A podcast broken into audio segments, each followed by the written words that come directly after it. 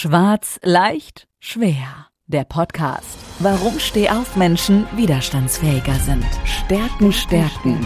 Potenzial, entfalten. Stress bewältigen. Mit Bettina Schwarz. Sie ist Beraterin, Trainerin und Coach. Sie hilft dir dabei, deine Resilienz zu stärken, deine Persönlichkeit weiterzuentwickeln und begleitet dich in Entwicklungs- und Veränderungsprozessen. Steh auf, nicht schwarz sehen, sondern schwarz hören. Jetzt. Wann warst du das letzte Mal begeistert? Oder vielleicht andersrum, wann hast du das letzte Mal begeistert? Ja, genau das ist das Thema in meiner heutigen Podcast-Episode. Es geht um die Begeisterungsfähigkeit. Und jetzt sage ich erstmal Hallo und herzlich willkommen. Schön, dass du wieder eingeschalten hast, dass du wieder dabei bist und zuhörst. Und ich hoffe heute auch, dass ich dich begeistern kann, bis zum Ende dran zu bleiben. Weil ich möchte heute dir auch einige Tipps wieder mit auf den Weg geben, wie es dir auch gelingen kann, deine eigene Begeisterungsfähigkeit zu trainieren. Zum Einstieg, ich glaube, das Wort Begeisterung muss man nicht wirklich groß erklären, aber es gibt so ein, zwei Dinge, die ich dir jetzt mit auf den Weg geben möchte, dass ich zum einen sage, eine Begeisterungsfähigkeit ist auch eine Kompetenz und es ist im Leben sowie auch in der Arbeit wichtig, weil diese Fähigkeit dir dazu verhilft, dass du wirklich ein gutes Wohlbefinden hast, also dich gut fühlst, positive Auswirkungen darauf hast, dass du zufriedener und letztendlich natürlich dann auch in deiner Leidenschaft bleibst, weil du Dinge wesentlich schneller von, äh, die gehen dir schneller von der Hand, du bist einfach leistungsfähiger, genau. Und da ist natürlich noch schön, wenn du dabei dein volles Potenzial aushöpfen kannst und da natürlich auch viel mehr Glück und Zufriedenheit spürst. Das ist einfach auch wichtig, was man im Leben braucht. Und auf der anderen Seite ist natürlich die Begeisterung nicht nur so ein Gefühlszustand, sondern es ist eine Einstellung. Und die kannst du tatsächlich bewusst leben und kannst du auch üben. Und wie ich eingangs schon gesagt habe, Begeisterung hat immer zwei Seiten. Auf der einen Seite sich selbst zu begeistern und die andere Seite ist andere begeistern. Jetzt schauen wir doch mal auf die Seite, die uns wichtig ist. Wir wollen uns selbst begeistern. Wie wirkt sich das dann aus? Hm, ich habe natürlich logischerweise mehr Leidenschaft, wenn ich mich selbst begeistern kann. Und ich mache viele Dinge freiwillig, weil ich einfach davon überzeugt bin und natürlich auch diese Leidenschaft habe. Und dabei gelingt es mir auch mal leichter mit Hürden umzugehen, die leichter zu überwinden und am Ende kommt letztendlich eine große Zufriedenheit raus. Und dann kommt die Seite, die andere Seite, wie schaffe ich es dann andere zu begeistern? Ganz einfach, die müssen erstmal meine Leidenschaft spüren, weil das ist so ein Stück weit auch übertragbar, weil dann kannst du die anderen mitreißen. Und wenn du andere begeisterst, dann bist du auch für die ein Vorbild, dass sie sagen, hey, guck mal, die ist auch wieder richtig gut drauf und die geht das mit einer Leidenschaft an. Und am Ende kommt dann natürlich auch noch raus, dass du dadurch ein gutes Charisma hast und das ist ja auch nicht ganz von der Hand zu weisen. Und wenn ich mal so über meine Begeisterung, Begeisterungsfähigkeit nachdenke, bin ich halt immer sehr zufrieden, wenn ich hier wieder, ja heute, mit euch sprechen kann, ich euch Dinge erzählen kann, die mich bewegen, Themen, die ich interessant finde, die meine Leidenschaft sind, schon als mittlerweile über 25 Jahre im Training und Coaching mit Menschen. Und vielleicht spürt ihr auch so ein Stück weit bei mir die Begeisterung und die Leidenschaft, weil ich habe richtig immer Lust, diese Podcast-Episoden aufzunehmen und dass ihr dann die Möglichkeit habt, euch die anzuhören. Das ist jetzt nur mal so ein Beispiel.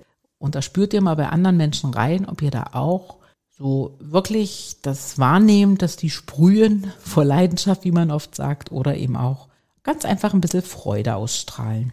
Nun will ich dir nicht zu viele Dinge erzählen, was ist es denn, sondern ich möchte ehrlich gesagt dir ein paar Tipps mitgeben, die du vielleicht schon kennst, die du umsetzt, aber wie es dir gelingen kann, dass du in Zukunft noch begeisterungsfähiger wirst oder dein Umfeld dich so wahrnehmen darf. Und ich habe mal fünf Sachen dafür rausgesucht, also fünf Tipps, fünf Impulse, und da ist sicherlich das eine oder andere für dich dabei, was du ausprobieren kannst und was du dann auch für dich umsetzen kannst. Genau, Stichwort eins ist, probiere mehr aus. Manchmal ist es ja so, kennst du das, du kannst dich für bestimmte Dinge nicht so wirklich begeistern. Ist es vielleicht ein Hobby, was du gemacht hast, um deiner Frau, Freundin oder wem auch immer einen Gefallen zu tun und stellst du auf einmal doch fest, dass es nicht das Passende ist. Dann hab natürlich auch den Mut, was Neues auszuprobieren, es zu verlassen und zu sagen, hey, das erweitert nicht so wirklich meinen Horizont, ich habe nicht Spaß und Freude dran, sondern ich gehe nochmal was ran und mache nochmal was Neues. Das kann im Hobby, das kann im beruflichen sein, weil ist doch schön, wenn man so die Begeisterung hat, sich auf was freut, das wieder zu tun oder einfach jeden Tag auch gern zur Arbeit geht. Das Gute ist, wenn du mehr ausprobierst, gelingt es dir auch relativ schnell Komfortzonen zu verlassen, weil du befasst dich mit neuen Themen und du bist so ein bisschen experimentierfreudig. Das heißt, du verlässt Dinge, die dir bisher bekannt waren, die du gut gemacht hast, aber die dich auch nicht mehr besonders, besonders gefordert haben. Also Mut, tut gut, etwas auszuprobieren. Punkt eins. Punkt zwei. Werde doch einfach optimistischer oder wenn du es bist, werde doch noch optimistischer. Warum sage ich das? Negativ zu denken schränkt deine Begeisterungsfähigkeit unwahrscheinlich ein. Das steht eigentlich voll im Weg, weil du kannst nicht mit Spaß an eine Sache rangehen, weil du irgendwo immer an irgendwelche Probleme denkst und irgendwo auch nicht die Lösung siehst und ja, wo sollst du da den Optimismus hernehmen? Darum merke dir, wenn du Optimist bist, kannst du auch leichter begeistern und es fällt dir leichter. Und was auch so ein, ja, so ein wichtiges Thema ist, Optimist und Pessimist. Ähm, der Optimist geht nicht immer gleich vom Schlimmsten aus und er spielt auch nicht gedanklich gleich diese Worst-Case-Szenarien durch. Ja, manchmal braucht man die, den Plan A und den Plan B. Pessimisten denken unter Umständen nur im Worst-Case-Szenario. Als Optimist solltest du wirklich nicht immer vom Schlimmsten ausgehen. Das geht auch zu Lasten deiner Begeisterungsfähigkeit. Ja, der Punkt drei oder Impuls drei ist, konzentriere dich doch auf das Angenehme.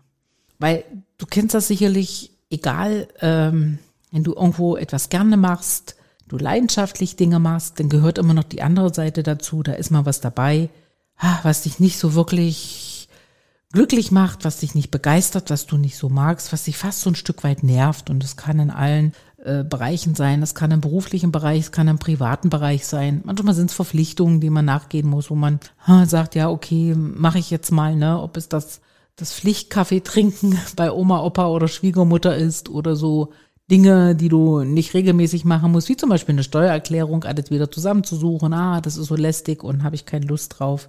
Das sind im Prinzip alles so Dinge, die für dich unangenehm wahrgenommen werden. Und entscheide dich doch einfach, dich auf das Angenehme zu konzentrieren, weil dann kannst du auch deine Begeisterung wesentlich besser steuern. Vierter Punkt aus meiner Sicht ist natürlich auch, um begeisterungsfähig zu bleiben, solltest du toxische Menschen meiden. Das klingt vielleicht jetzt ein bisschen hart, aber im Endeffekt ist es so, wenn du im Umfeld Menschen hast, die dich dort nicht gut beeinflussen, dann hat das natürlich auf deine Begeisterungsfähigkeit schon einen wesentlichen Einfluss, weil du hast das sicherlich auch erlebt. Manche Menschen sind enthusiastisch, die teilen das mit dir und wollen dich auch bestärken. Ja, und toxische Menschen blockieren jede Euphorie. Da kommt dann immer so, ha, das ist nicht so und warum siehst du das so und pass mal auf, das kann ja auch noch anders kommen, ne? Das ist manchmal so aus Missgunst, manchmal haben sie auch Angst, aber im Endeffekt bremsen dich diese Menschen aus, weil die, die, die sehen einfach ganz viele Zweifel. Und jetzt ist es ja nicht so, dass du den ständig aus dem Weg gehen sollst, dass du den Umgang sicherlich meiden, reduzieren kannst. Aber wenn du in deiner Begeisterungsfähigkeit bleiben möchtest, und da stimmst du mir sicherlich zu, liebst du dich doch, also fühlst du dich wohler, wenn du dich mit Menschen umgibst, die, die auch leidenschaftlich sind, die Leidenschaft teilen und natürlich auch dann deine Begeisterung fördern können. Und ja, wie kann das alles gut gelingen? Und das ist mein Tipp oder Impuls 5 für dich. Fördere doch deine Stärken.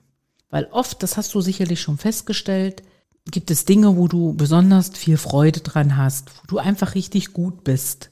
Und dann hast du aber auch vielleicht so Dinge, wo du sagst, na ja, hm, ähm, das könnte besser werden oder da bin ich nicht so besonders gut.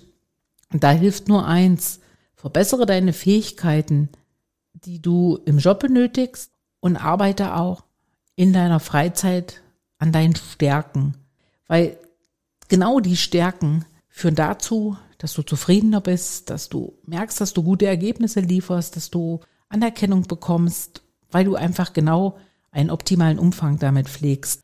Und natürlich könnte jetzt eine Herausforderung für dich sein, dass man erstmal sagt, hey, ich muss ja erstmal wissen, wo meine Stärken liegen. Ja, das kannst du rausbekommen, kannst einen wunderbaren Stärkentest machen. Die gibt es wirklich vielen Ebenen, beziehungsweise sprich mich auch einfach an, habe ich auch eine Empfehlung für dich. Und dann kannst du auch schauen, passen denn deine Fähigkeiten wirklich zu deinem Beruf oder andersrum? Gibt es vielleicht noch Interessen und Neigungen, die du hast, die du vielleicht im Hobby nachgehen kannst? Es kann aber auch passieren, dass du auf einmal feststellst, ja, meine Stärken, die ich habe, wie ich bin kreativ, ich bin ausdauernd, ich bin begeisterungsfähig. Vielleicht hast du auch gar nicht die Möglichkeit, das in deinem Job so auszuüben. Dann musst du schauen, ob du da was ändern oder verbessern kannst. Also Stärken zu kennen und zu fördern ist zugleich wichtig, weil das auch ein Teil deiner Leidenschaft, deiner Zufriedenheit und auch das, was andere dann wahrnehmen, dass du begeistert bist von dem, was du tust und was du dann natürlich auch mit deinem Umfeld teilen darfst. Ja, das waren jetzt fünf Tipps, fünf Impulse für dich und das war's auch heute schon in der Episode. Ich hoffe, es war was für dich dabei, was du mitnehmen konntest. wenn du noch Fragen hast, geh gerne in die Show Notes. Die findest du unten, da ist ein Link. Du kannst mich kontaktieren auf allen Kanälen. Du findest dort alle Kontaktdaten von mir, wenn du dich austauschen möchtest, wenn du Fragen hast, wenn du einen Stärkentest machen möchtest. Dann klick einfach auf den Link und wir gehen beide in Kontakt und schauen mal, was wir noch so tun können, um dich noch mehr zu begeistern. Und jetzt sage ich einfach, danke, dass du wieder bis zum Ende dabei warst. Ich wünsche dir eine gute Zeit. Ich wünsche dir viel Erfolg in allem, was du tust. Alles Gute und sag bis bald mal wieder, deine Bettina. Das Leben ist nicht nur schwarz oder weiß. Die Kunst liegt darin, Stärke zu zeigen und Schwächen zu akzeptieren. Jetzt damit loslegen, denn Stehaufmenschen sind widerstandsfähiger. Und vor allem nicht schwarz sehen, sondern schwarz hören.